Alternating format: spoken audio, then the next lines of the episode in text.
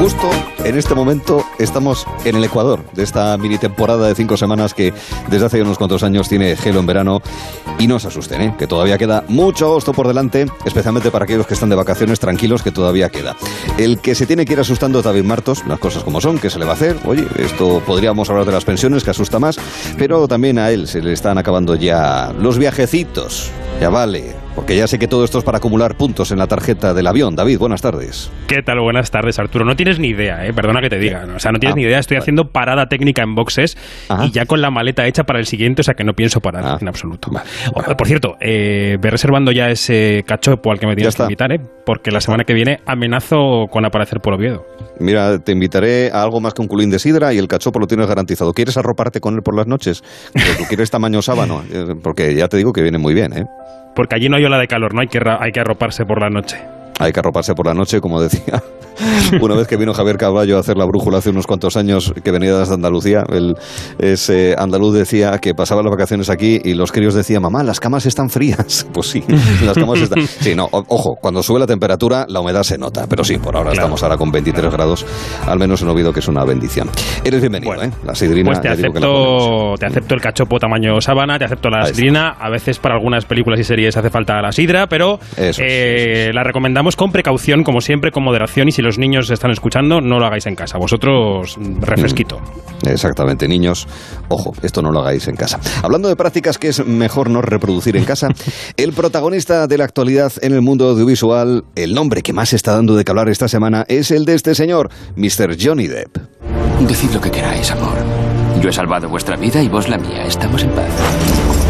Caballeros, lady. Siempre recordaréis este día como el día en que casi capturáis al capitán Jack Sparrow. ¿Cómo escapa? A ver qué ha hecho este buen hombre, el amigo Johnny Depp. ¿Por qué es noticia, David?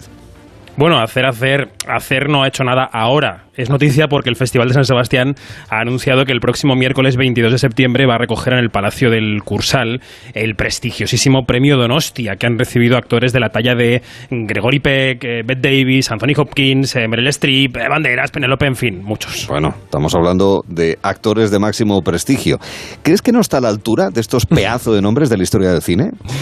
A ver, aquí no hablamos de lo que yo crea o no crea, aunque personalmente creo que no que no está a la altura. Pero el debate es otro. El debate está, yo creo, donde ha estado durante años en torno a Woody Allen, que es completamente diferente, o a Roman Polanski, eh, donde está en torno al defenestrado Kevin Spacey, o donde lleva también unos meses estando en torno al actor Armie Hammer, acusado incluso de, canibalismo. No, no. Eh, eh, la pregunta es si debe un premio a toda una trayectoria, suponiendo que sea merecido, que es otra cosa, ignorar esa parte personal del el galardonado, ¿no? Ese es el debate, yo creo. Ese es el debate crucial, exactamente el reconocimiento después de una trayectoria con sus cosas buenas y sus cosas malas. Si no me equivoco, además, Johnny Depp anda metido en pleitos con su expareja, contra su expareja, la actriz Amber Heard. Sí, vamos a intentar explicar el asunto para que se entienda en toda su dimensión, a ver si lo conseguimos porque es un poco intrincado. Todo eh, parte de un artículo en el año 2018 publicado por el tabloide The Sun, en el que ese periódico pues describía una serie de malos tratos supuestamente sufridos por parte de Amber Heard y provocados por Johnny Depp cuando eran pareja. El actor interpuso una demanda contra el periódico por libelo una demanda eh, centrada en, la descripción que se hacía de él, con dos palabras, wife beater, literalmente apaleador de esposas, ¿no? Mm. Eh, pues bien, el tribunal rechazó la demanda, dejando establecido que Depp sí es un wife beater, que agredió a Heard en más de una decena de ocasiones, y ahora la batalla judicial se ha trasladado a Estados Unidos, donde Depp ha demandado también a Amber Heard. La sentencia británica, que decíamos, se dictaba en marzo, si no me equivoco, ahora ya es firme, y entonces, cuando sabíamos esto, eh, cuando se hizo público, Warner Bros. despidió a Johnny Depp de la saga Animales Fantásticos, lo reemplazó por Matt Mikkelsen, y cuando comenzaron a surgir rumores de que Disney tampoco volvería a rodar una película de Piratas del Caribe con él, pues ya la cosa se agravó un poco y, se convirtió en uno de los actores tachados de la lista un poco, ¿no? Mm, claro, y ahora llega este premio en el Festival de San Sebastián. Eh, ¿Ha dado alguna explicación la organización del certamen? Pues sí, el director del festival, que es José Luis Rebordinos, ha hablado con The Hollywood Reporter, eh, que le ha preguntado por el asunto, y ha dicho lo siguiente, voy a entrecomillar radiofónicamente. Dice, el papel de un festival de cine no es juzgar la conducta de los integrantes de la industria del cine.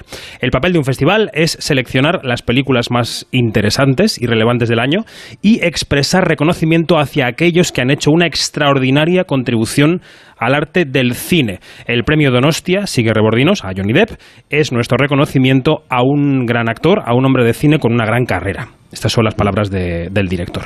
Eh, sí, no hay que olvidar, Arturo, que el Festival de San Sebastián pues, es bastante pionero en sus políticas de igualdad primero en las cuotas de selección de mujeres directoras, que son bastante elevadas, seleccionan muchas directoras a competición, y luego con ese anuncio que hacían para este año 2021, que si recuerdas, eh, eliminaban la distinción de género en su concha de plata a la mejor interpretación. Ya mm. no va a haber eh, a la mejor interpretación masculina y femenina, habrá protagonista y de reparto una de cada y la pueden ganar indistintamente hombres, mujeres o personas que no se adscriban a ningún género. Hay que decir también que esta misma eh, mañana, hace unas horas, la Asociación de Mujeres Cineastas CIMA ha protestado contra este premio diciendo que el festival poco menos que considera que Amber Heard no es creíble cuando le da este premio a Johnny Depp. En fin, el debate está servido. Analicen y juzguen ustedes mismos si hay incoherencia o no en esta decisión de este reconocimiento con el premio Donostia a Johnny Depp, habida cuenta de esas circunstancias y esos juicios que tiene con eh, Amber, eh, con Amber Heard. Bueno, contradicciones muy del siglo XXI, por otro lado. Bueno, el Festival de San Sebastián, que en fin, con historias como esta, eh, vendrá marcado por este debate que acabamos de explicar. Y en cualquier caso, el festival que se está celebrando estos días está en Suiza, está en Locarno, ¿verdad? Sí, la edición número 74 de este festival suizo se está celebrando, que es un festival muy de autor, muy talibancillo, muy drogadura, ¿no? que se celebra cada año durante el verano. Allí en el concurso internacional, digamos, que es la selección de oro, tenemos dos representantes españoles que van a intentar hacerse con el leopardo de oro, que es el máximo galardón de Locarno, que puede adornar cualquier salón perfectamente, un leopardito de oro, a quien no le gusta, ¿no? Al lado del tapete o encima. El pasado fin de semana competía la directora Neus Bayús con su tercer largometraje que se llama Seis días corrientes. ¿Electricista aquí qué hay? ¿Qué corriente hay? ¿220 hay aquí? ¿220? Claro. ¿Qué llevas todo el día trabajando aquí y no sabes ni la corriente que hay todavía? Bueno, es la historia de tres eh, fontaneros y electricistas a lo largo de una semana de trabajo. Y son los fontaneros y electricistas que podríamos mm, encontrar cualquiera en casa cuando abrimos la puerta porque vienen a hacer una chapuza. ¿eh? Exactamente los mismos. Uno es Pep, que está a punto de jubilarse. Valero es un fontanero un poco vago y un poco racista, hay que decirlo. Y a la empresa llega Moja, Mohamed que llega para aprender el oficio, aunque ya sabe mucho, y reemplazar a Pep, y eso genera ahí conflictos con Valero, ¿no? Son tres fontaneros y electricistas reales, porque la directora Neus Bayús vio a cientos en un casting, nos lo contaba así. Bueno, es que esta película no solamente está protagonizada por no actores, sino que es, todo está basado en lo que ellos han vivido o me han contado. Es decir, primero empiezo un casting, una búsqueda de personajes y conoce a más de mil fontaneros y electricistas y a partir de esta selección yo eh, les empiezo a ver una vez a la semana a lo largo de dos años y en, este, y en este tiempo yo les preparo para estar tranquilos y a gusto delante de la cámara, pero a la vez voy escribiendo el guion en función de lo que vamos, eh, de lo que aparece de sus vidas, ¿no? lo que les preocupa, lo que les ocurre, cómo son. Lo has oído bien, Arturo. Mil fontaneros y electricistas Bioneus en un castillo. Es muy peculiar, menudo trabajo. No creo que sea muy habitual, además, esto.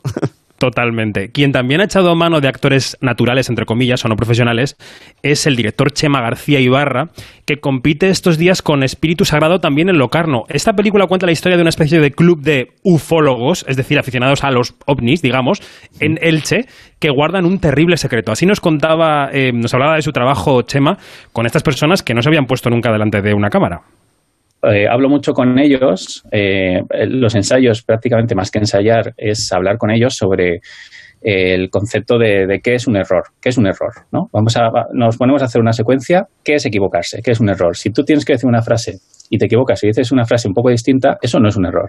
Si se, si se te olvida una cosa que tienes que decir y lo dices un minuto después, tampoco es un error. Si llevas una cosa en la mano y se te cae, pues te agachas y la recoges. Eso no es un error, ¿no? Entonces, un error es parar la cámara, o sea, parar el rodaje, decir, corta, corta, mirar a la cámara, un poco desvelar que hay un rodaje, ¿no? Eso sí es un error. Pero todo lo que es un balbuceo, un que se te olvida algo, que dices algo y dices otra cosa, eh, no, no solamente no es un error, sino que es exactamente lo que estoy buscando. Qué interesante este, este proceso. Técnicas de dirección, sí, señor. Sí, sí. Pues estas dos películas, que son Seis días corrientes y Espíritu Sagrado, para que les vayan sonando a los oyentes y las oyentes, llegarán a los cines en los próximos meses. Para ir apuntándolo. Recordamos que estamos aquí en Gelo en Verano con David Martos contando noticias de cine y de series. Hay 17 a las 5 de la tarde, una hora antes en Canarias. Y es que nosotros aquí tenemos un compromiso con la verdad, con la verdad de lo que pasa, como nos enseñó nuestro gurú, la buena de Chuslan Preave. Lo siento, señorito, pero yo soy testiga de Jehová y mi religión me prohíbe mentir. Yo solo puedo decir la verdad, toda la verdad y nada más que la verdad. Bueno, si no le pregunta, no diga nada. Pero si me pregunta, le tengo que contar todo con pelos y señales. Adiós. Ya me gustaría a mí mentir, pero eso es lo malo de las testigas, que no podemos. Si no, aquí va a estar yo. Va. Nuestra religión nos prohíbe mentir. Efectivamente. Una semana, una semana más, claro, Chus Lampreave, la verdad es que no es fácil inmediatamente hacer la asociación con Pedro Almodóvar. Y, y en este caso porque una red social ha desafiado la campaña de promoción de su próxima película, ¿no es así, David? Sí, bueno, yo no sé si ha desafiado o quizá ha impulsado su campaña de promoción, porque Ya, a lo sí, que ha sí, pasado. huele, huele un poquito así. eh. No, no decimos que sea a propósito, pero oye, que todo Ya. conviene para promocionar el cine, a mí me parece muy bien. Mira, el miércoles pasado, eh, aquí contábamos cómo El Deseo había lanzado un teaser tráiler de Madres Paralelas, que va a abrir Venecia y se estrenará el próximo 10 de septiembre en las salas. Y el siguiente paso para la campaña de promoción del Deseo, pues era un teaser póster, como se llama ahora, ¿no? Lo lanzaron el lunes. Es un póster rojo y en el centro se puede ver una especie de ojo pero en lugar del iris y la pupila hay un pezón de mujer del que se desprende así hacia abajo una gota de leche, ¿vale?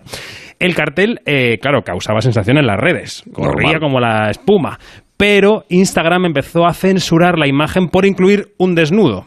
Mm. Algo que hace con pezones femeninos, pero no con pezones masculinos, por cierto. Yo puedo poner una foto mía en la playa mm, sin en torso Ah. Sí, sí. descubierto y no me la va a censurar Instagram. Pues con las mujeres lo hace. En fin. Curioso. Instagram empezó a censurar la imagen y ya sabemos, eh, bueno, lo mojigatas que son algunas de estas redes, ¿no? En lugar de ocuparse de lo que se tiene que ocupar, que por ejemplo podría ser mm, que no se difundan los discursos de odio, ¿no? Pues, pues no, se dedican a censurar pezones femeninos. En fin, podéis censurar, eh, censurar no, podéis encontrar el póster en miles de artículos de prensa y en webs, circula libremente por ahí. Y yo creo que nada le podía venir mejor a Pedro Almodóvar que esta mini polémica porque nos da aún más ganas de ver la película, Arturo. Sin, duda alguna, claro. No hace más que reforzar la llegada de esas madres paralelas. Qué cosas. Y una noticia más, antes de lanzarnos en brazos de la opinión. En España estamos inmersos en un debate que mezcla salud, justicia, libertad, como si fuesen ingredientes Sí. pequeños, esos tres factores. Bueno, me estoy refiriendo al uso o a la necesidad del pasaporte COVID para entrar en locales de ocio. Al parecer en Estados Unidos, donde el debate es probablemente más pertinente que aquí, porque no se ha estancado el proceso de vacunación, los dueños de los cines no se oponen a que haya que enseñar un QR para entrar en sus salas. Y esto no es menor, ¿eh? que no se opongan, porque mira, lo cuenta el Hollywood Reporter, esto se refiere a Nueva York, aunque al parecer los cines de California también se lo están pensando. Desde el comienzo de la pandemia, por ejemplo, en, en Quinótico, nuestro programa de cine y series, nos hemos hartado de decir que los cines son entornos seguros, en los que todo el mundo va con mascarilla, salvo cuando come palomitas, nachos, etcétera. Y en esos momentos, en el momento de la consumición, si a ti te respiran, te respiran en la nuca, no te respiran en la cara, como en los bares. Bueno, en fin. y aún así hay sitios donde 3 de están prohibidas, está prohibida la comida en salas, caso de Asturias, por ejemplo. hay comunidades todavía y además los cines están muy quejosos con esto, porque lo que Sí. dicen exactamente es justo eso. Si usted puede ir a comerse un cachopo sin mascarilla, ¿por qué no puede comer palomitas en el cine? Esto es una sí. cuestión. En fin, bueno. El pasado 3 de agosto, el alcalde de Nueva York, eh, Bill de Blasio, anunciaba que iba a requerir el certificado de vacunación para todos los interiores de los locales comerciales y de ocio. Y en ese momento, claro, los dueños de los cines pues eh, podían haber protestado, ¿no? Pero guardaron un cauteloso silencio. Bueno, pues ahora han realizado un proceso como de consultas internas entre las salas y han decidido no, no oponerse a la medida, que es como decir que han dicho que sí con la boca pequeñita. Aseguran que se necesita más gente vacunada, que es un hecho científico, hay que vacunarse, así que ojalá todo el mundo fuera igual de sensato que los cines de Estados Unidos, ¿no? Pues sí. Noticias de la semana que nos has contado en nuestros primeros minutos eh, contigo, David, en Gelo en Verano. Y como es casi ya norma, o es norma, y además nos parece muy bien, vamos a convocar con la Ouija, no, no hace falta Ouija, simplemente hemos quedado con él, a un especialista para que nos cuente qué le ha parecido a alguna serie que podemos ver estos días en plataformas. Hoy vamos a hablar de una serie de animación que en inglés se llamaría What If y en castellano se llama ¿Qué pasaría si? El tiempo. La realidad, realidad. No son inmutables. Es una serie que llega este viernes a Disney Plus, Factoría Marvel detrás de esta producción que juega con esa idea ¿qué pasaría si las historias de los superhéroes de Marvel se hubiesen desarrollado de otra manera? Si un pequeño detalle hubiese alterado el rumbo de las propias películas. Y para hablar de esta serie, de qué pasaría si, está Jesús Aguado, de E-Cartelera. Jesús, ¿qué tal estás? Buenas tardes. Hola, buenas tardes, ¿qué tal? Claro, yo esto mismo lo pregunto, por ejemplo, de la Armada Invencible. ¿Qué hubiese pasado si la Armada Invencible hubiese invadido Inglaterra? La idea primigenia de la serie, Jesús, ¿verdad? Es, eh, esa, la de qué hubiese pasado con estos superhéroes. Eh, a ti, querido David, querido Jesús, como fans absolutos de Marvel, ¿qué, ¿qué os parece el experimento? Primero Jesús y luego David. Que empiece Jesús, eso mejor. Pues, a ver, a mí me parece una idea, la verdad, muy, muy interesante, que además casa mucho con todo lo que está haciendo Marvel en las últimas series y pelis, que es mm, experimentar un poquito más, no solo con los temas, sino también con la narrativa. Y, pues, qué mejor que pasarse en sus propios cómics y decir, bueno, pues eso, vamos a eh, ver eh, las historias que ya conocemos, pero absolutamente diferente, simplemente cambiando un pequeño detalle del principio de la historia. Mm, mm. Oye, y, sé que Disney ha puesto a disposición de la prensa tres capítulos, que son cortitos. De las historias de, las que has visto hasta el momento, digamos, ¿cuál te ha gustado más? Porque se exploran posibilidades de muchos personajes de Marvel, ¿no? Eh, sí, la verdad es que, a ver, las dos primeras son más, están más ancladas en las películas que ya conocemos y la tercera que tiene un poco como protagonistas a varios personajes, eh, me, me, gustó más porque deriva muchísimo más de lo que hemos visto ya. Eh, prefiero que se vuelvan mucho más locos. Eh, a ver, el capítulo primero que es básicamente Capitán América contado si en vez de que, de, que Steve Rogers hubiera recibido el suelo super soldado hubiera sido Peggy Carter, es muy interesante por la lectura que tiene, pero al final es Capitán América. feminista, ¿no? Claro, y el tercero es más de, eso, de, decir, bueno, mira, voy a sorprenderos prácticamente desde el primer minuto del capítulo porque no lo vais a ver venir y todo el resto del episodio es un poco eso, el, el descubrir eh, mm, ¿qué narices les pasó por la cabeza a los guionistas? Oye, la animación en sí, Jesús, ¿qué te parece? Porque parece un diseño bastante sencillo y, claro, la cuestión es si consigues reproducir la esencia de las películas. Eh, yo creo que hace una, un buen mix entre las películas y, y, un poco rendir homenaje también al estilo cómic, que, que, ya que bueno, pues que esto es un poco transversal, aunque han dicho en Marvel que es canon dentro de todo el universo que se han montado. Eh, mm. Me parece muy chulo que mezclen estas dos cosas. El, el, reconoces los escenarios, reconoces los diseños de las películas, pero eh, tienen eso, un estilo mucho más comiquero y le sienta muy bien, la verdad. Sobre todo, ya digo, los escenarios me parecen una preciosidad. Mm. A los oyentes que nos estén escuchando y que no estén familiarizados un poco con Marvel, tenemos que decirles que esta saga cinematográfica y seriéfila ha entrado en su fase 4. Ya lleva cuatro fases, Arturo. No sé si estás muy puesto, pero te digo que lleva cuatro fases. y en esta fase te quedaste en la 3. No, bueno, pues estamos en la 4. Y en esta está jugando ya con la idea del multiverso. Es decir, ah. que una misma persona, por ejemplo tú, Arturo, puedes vivir a la vez en varios planos temporales y espaciales y que a los distintos Arturos les pueden pasar a la vez cosas distintas. Ah, Puede evolucionar vuestra vida de manera distinta. Eh, así que aquí va la pregunta para Jesús Agudo sobre el multiverso. ¿Tú crees que la idea esta del multiverso le va a salir o le está saliendo bien ya a Marvel? Eh, sí y no, la verdad. estaba pensando al ver esta, al ver esta serie. Eh, a ver, ciertamente les ha salido también la saga del infinito, o sea, las fases de la 1 a la 3, que realmente superar eso es muy complicado. Entonces, entiendo que hayan dicho, pues el multiverso que tanto nos ha ayudado eh, a reiniciar y a, y a revisitar historias en los cómics, pues parecía el paso lógico.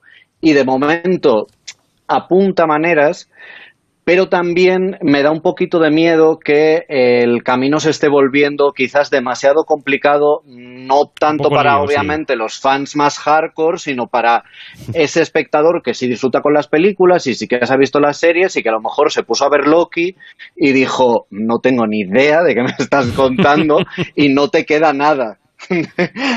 teniendo en cuenta, eh, pues eso, qué pasaría así, lo que se supone que va a ser Doctor Strange 2, lo que se supone que va a ser Spider-Man 3, o sea, se avecinan curvas y además se avecinan muchas curvas a la vez. Mm. Y, después de que se ha abierto este camino, eh, ¿podría ocurrir que cualquier personaje o versión de personaje de Warif, de que si pasaría así, podría aparecer en estas películas, Jesús? Pues técnicamente el agente de Marvel ha dicho que sí. De hecho, pues hay muchos miembros del equipo de la serie que han dicho que les encantaría ver, por ejemplo, una película sobre Capitana Carter. Entonces, eh, ¿cómo puede evolucionar esto? Pues dependerá un poco de lo que vea Disney, que la recepción que tiene la serie eh, y, cómo reaccionan los fans. O sea, evidentemente, una vez abres, digamos, la puerta del multiverso, pues en realidad eh, las posibilidades son infinitas. Mm. Y ya para acabar, yo quiero pedirle a Jesús también una valoración general de esta fase 4 que decíamos, porque él manda más de Marvel, que se llama Kevin Feige, al que tanto él como yo hemos entrevistado, es un señor que va con gorra siempre, eh, aunque tiene 800 años, eh, eh, pues se ha sacado de la manga una serie de, de, películas y de series que yo creo que están dejando en general buen sabor de boca, ¿no? Hemos visto este año WandaVision, Falcon, Loki, la película de Viuda Negra, ahora What If. ¿Cuál sería tu valoración de esta nueva fase de Marvel hasta el momento, Jesús? Pues eh, lo que te decía un poco antes, yo creo, yo creo que, es eh, un inicio muy prometedor para lo que venga ahora de, de Marvel precisamente por esas ganas que tienen de, o que parecen tener de jugar, de, de probar eh, historias mm, o temáticas nuevas, de, de, darle una vuelta a la forma de contarlas, de presentarnos personajes, bueno, como ya hicieron en las primeras fases, que a lo mejor de primeras no hubiera parecido que son los protagonistas prototipo que encontrarías en los cómics de Marvel y que al final, pues oye, nos acaban convenciendo. Eh, mm. La verdad es que están consiguiendo, para mí, eh, que ya me hayan enganchado y que tengan muchísimas ganas de ver qué es lo que va a venir. O sea, todavía a día de hoy, por muchas pistas que tengo, eh, sigo pensando que nos falta muchísimo por conocer del gran plan. Así mm, que, vamos, yo estoy mm, dentrísimo. pues con esa convicción es muy probable que este camino continúe, ese juego en torno a los personajes de Marvel para colocarles en situaciones distintas de lo que es la eh, historia o la narración que hasta ahora hemos conocido. What If, que hemos querido comentar junto a Jesús Aguado de E-Cartelera. Jesús, oye, un abrazo y gracias por estar aquí también en Gelo, en Onda Cero. Un abrazo, cuídate. Un abrazo, buena tarde. Venga, hemos contado noticias, hemos buscado también análisis y ahora vamos a por los estrenos de la semana, señor Martos. Pues si te parece, empezamos por una película que pasó por el reciente Festival de Cannes y que llega este viernes a los cines. Dirige Tom McCarthy, que ganó el Oscar hace unos años con Spotlight, si recordáis aquella película sobre la investigación de casos de pederastia en el seno de la Iglesia americana. Y en este caso dirige y estrena una película que se llama Cuestión de Sangre. Allison vino aquí a estudiar y conoció a una chica, Lina. Una noche la encontró muerta y llamó a la policía. Solo les importó que estuviera acostándose con una chica árabe. Protagoniza Matt Damon, que interpreta a un hombre preocupado por el bienestar de su hija, encarcelada en Francia y supuestamente condenada por un crimen que no ha cometido. Matt Damon se embarca en una especie de cruzada para aclarar este asunto y acaba viéndose rodeado pues por lo más florido y hermoso de los callejones oscuros de Marsella, Arturo. Claro, que un ambientazo ahí que ni te cuento. Oye, hablábamos antes de Johnny Depp, ahora estamos hablando de Matt Damon. También este actor eh, se ha visto envuelto en otra controversia esta misma semana. Bueno, bueno, bueno, es que dijo en una entrevista que había dejado de usar la palabra fagot, o sea, maricón, en inglés, aunque tiene peores connotaciones en ese idioma, porque su hija le había recriminado que la estuviera usando. Horas después se vio obligado a emitir un comunicado en el que decía que no, que hacía años que no la usaba, que solo la había usado en ese momento en una conversación muy concreta y para ejemplificar que antes se usaba, ¿no? Cuando vivíamos en otro tiempo. En fin, en Hollywood ya sabes que lo políticamente correcto, los derechos civiles, todo en la misma turmix es un poco zumo. Mm. Es una mezcla bastante loca. Bueno, eh, se estrena Cuestión de Sangre, nos quedamos con eso sobre todo, y también se estrena un spin-off de la saga de películas basadas en unos conocidísimos juguetes, los G.I. Joe. Exacto, la película que llega a las salas este viernes se llama Snake Eyes, el origen, y suena así. Snake Eyes. Me salvaste la vida. ¿Por qué? Te miré a los ojos y vi honor honor. Los fans de la saga y los G.I. Joe sabrán que Snake Eyes es una especie de ninja muy sigiloso, como tú Arturo, que siempre va vestido de negro. ¿eh? En la película le da vida a Henry Golding. ¿Y quién está también en la cinta? Pues nuestra Úrsula Corberó, que interpreta a la baronesa. Fue muy loco porque mm, Eh, me ofrecieron el papel directamente, no hice ningún casting, lo cual me sorprendió muchísimo. Y luego eh, me enteré de que Lorenzo, el, el, productor, había visto La Casa de Papel y había pensado en mí para el personaje. Bastante loco eso, la verdad. Yo no, no entendía nada. Bueno, hay que decirle a Úrsula que La Casa de Papel es un fenómeno universal, así que es comprensible que el señor Lorenzo le hubiera gustado su actuación y la escogiera para la película. Eh, son declaraciones de Úrsula Corberó a los compañeros de Cine Premier. Por cierto, que a comienzos de septiembre se estrena esa quinta temporada de La Casa de Papel que estamos todos esperando en Netflix. Estaremos muy atentos. Con notable atención. Bueno, Snake Eyes, el origen, este estreno. Seguro que hay alguno más, alguna película así de autor, para los que le gusta más la versión original cuando mm. uno va al cine, y, y que tengan un cine de versión original a la mano, que en fin no es sencillo, en casa es algo más fácil, pero en salas eh, de cine y sobre todo en destinos vacacionales no, no es nada fácil verlo en versión original, ¿verdad? No, no, no abundan. Eh, hay un par de propuestas. Max Mikkelsen protagoniza Jinetes de la Justicia, que es una película en la que interpreta a un militar que vuelve a casa junto a su hija adolescente cuando su mujer muere en extrañas circunstancias. En el fondo es una comedia negra en la que Mikkelsen pues, va a intentar resolver ese crimen, ¿no? Y ahora una película de autora. Una película de autora se estrena Charlatán de la directora polaca Agnieszka Holland. ¿Botellas? ¿Todos traen la botella? En el hospital me dijeron que tenía las piernas torcidas por la polio. ¿Eso le dijo su médico? ¿Puedes levantarla? Su médico es idiota. Tiene un déficit de vitamina D. Es la historia de un hombre a medio camino entre la medicina y el uso, digamos, poco ortodoxo de las hierbas medicinales, que vive en la Polonia de los años 30 y 40, primero bajo el mando de los nazis y luego bajo el mando de los comunistas. Es un retrato psicológico que ha dado la vuelta al mundo por, un montón de festivales de cine. Y se llama Charlatán. Propuestas de estreno para esta misma semana. Y una vez que eh, cambiemos la bobina, porque somos así bastante analógicos todavía, cambiamos la bobina y vamos a hablar de Milady, de Richelieu, que me encanta, de Portos, Dogos y Aramis, de D'Artagnan y los tres mosqueperros.